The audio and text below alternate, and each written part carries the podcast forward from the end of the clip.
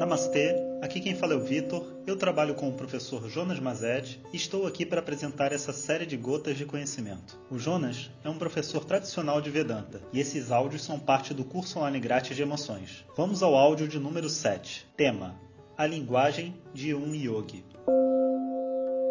Om Shri Guru Pyo Namaha Harihi Om Nas minhas andanças pela Índia, eu conheci muitos mestres e muitos sábios que só de você estar perto deles, ouvindo eles se expressarem, trocarem emoções, é, se colocar para o mundo, você meio que fica até numa espécie de êxtase, porque é surpreendente quando você vê uma pessoa livre se comunicando e se colocando. Você se transforma junto. Existem muitos mestres dentro da tradição védica e fora da tradição védica também. Existe um poeta sufi chamado Rumi que tem tantas poesias lindas sobre relacionamentos, sobre não julgamento. Se você olha a nossa Bíblia, né, tem tantas coisas bonitas. Você a carta dos, dos Coríntios é, tão, é uma coisa tão linda, né? A espiritualidade da Terra está repleta repleta de uma maneira saudável de se comunicar. Dentre todas essas pessoas, teve uma pessoa no meu caminho que foi muito marcante. Um mestre contemporâneo, se a gente pode chamar assim, chamado Marshall Rosenberg.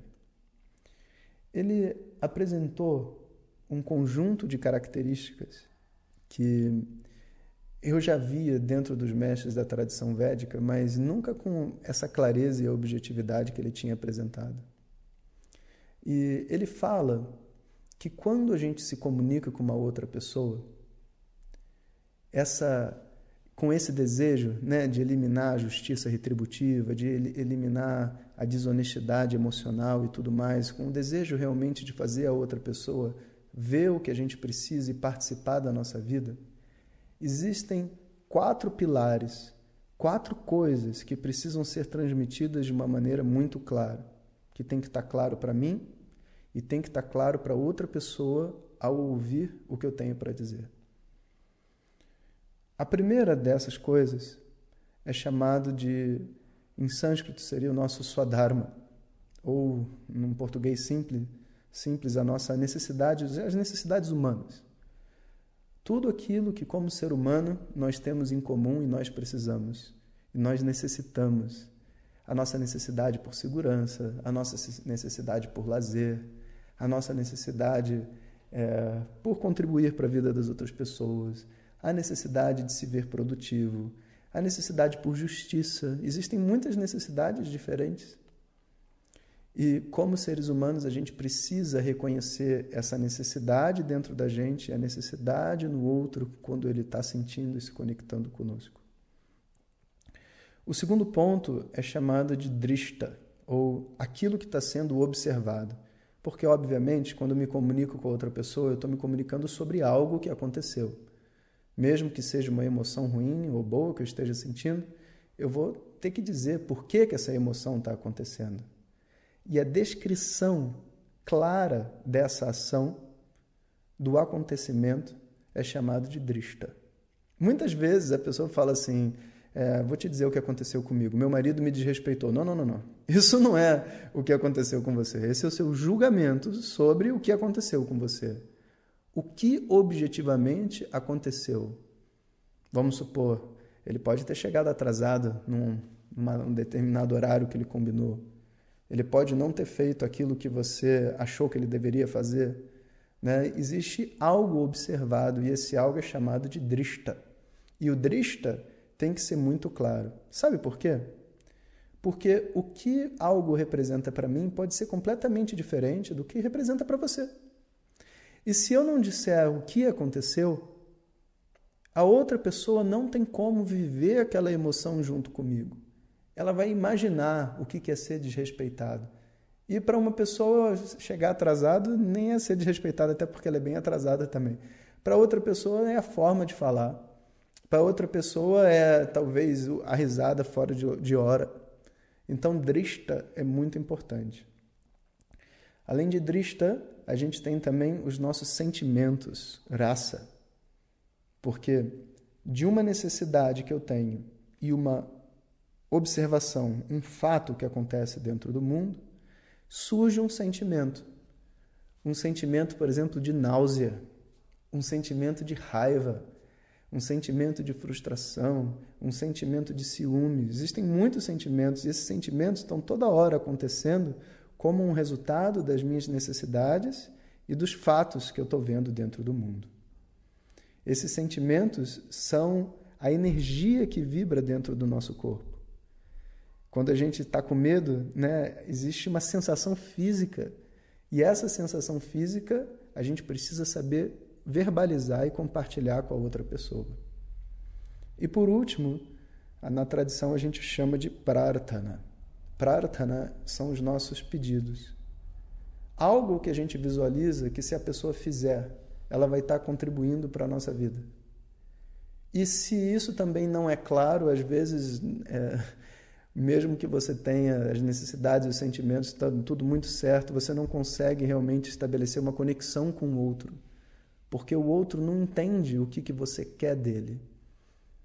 E, na verdade, quando a gente diz o que, que você quer dele, né, a gente tem que tirar o peso de eu querer que o outro faça alguma coisa. E, na verdade, entender a necessidade objetiva que eu tenho na minha vida a ser resolvida o problema objetivo a ser, a ser resolvido. Então, esse prarthana tem que ser muito bem elaborado. Então, necessidades, observações, os fatos, os sentimentos e os pedidos. Quando essas quatro coisas estão alinhadas e firmes, as duas pessoas se conectam empaticamente. Esse tema específico, né, de como elaborar essa verbalização para que essa conexão empática possa ocorrer entre duas pessoas.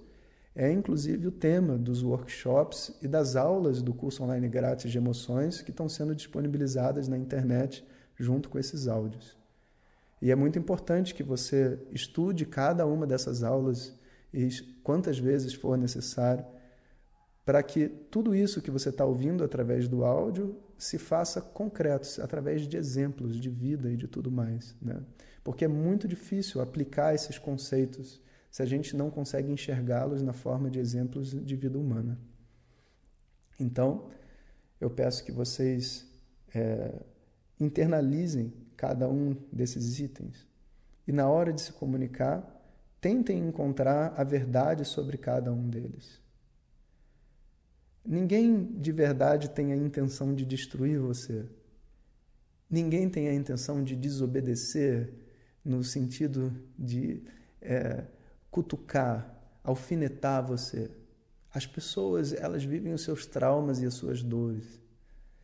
E se eu não consigo ouvir as dores da outra pessoa, ela me faz ouvir as dores de outra maneira. E eu também. Se eu não consigo expressar o que eu sinto para outra pessoa, eu vou expressar de outras maneiras e essas outras maneiras são muito dolorosas. É onde todos os conflitos existem. Então, que haja clareza, que haja honestidade, que haja um esforço sincero da nossa parte, de mostrar para as pessoas as nossas necessidades, de falar objetivamente sobre o que aconteceu na nossa vida, de explicar o sentimento que existe dentro de nós e mostrar para o outro como que ele pode contribuir para fazer a nossa vida melhor. Om Sahana Vavatu Sahanao Bhunaktu Sahaviryam Ma Vidvishavahai Om Shanti Shanti Shanti Obrigado a todos e fiquem ligados.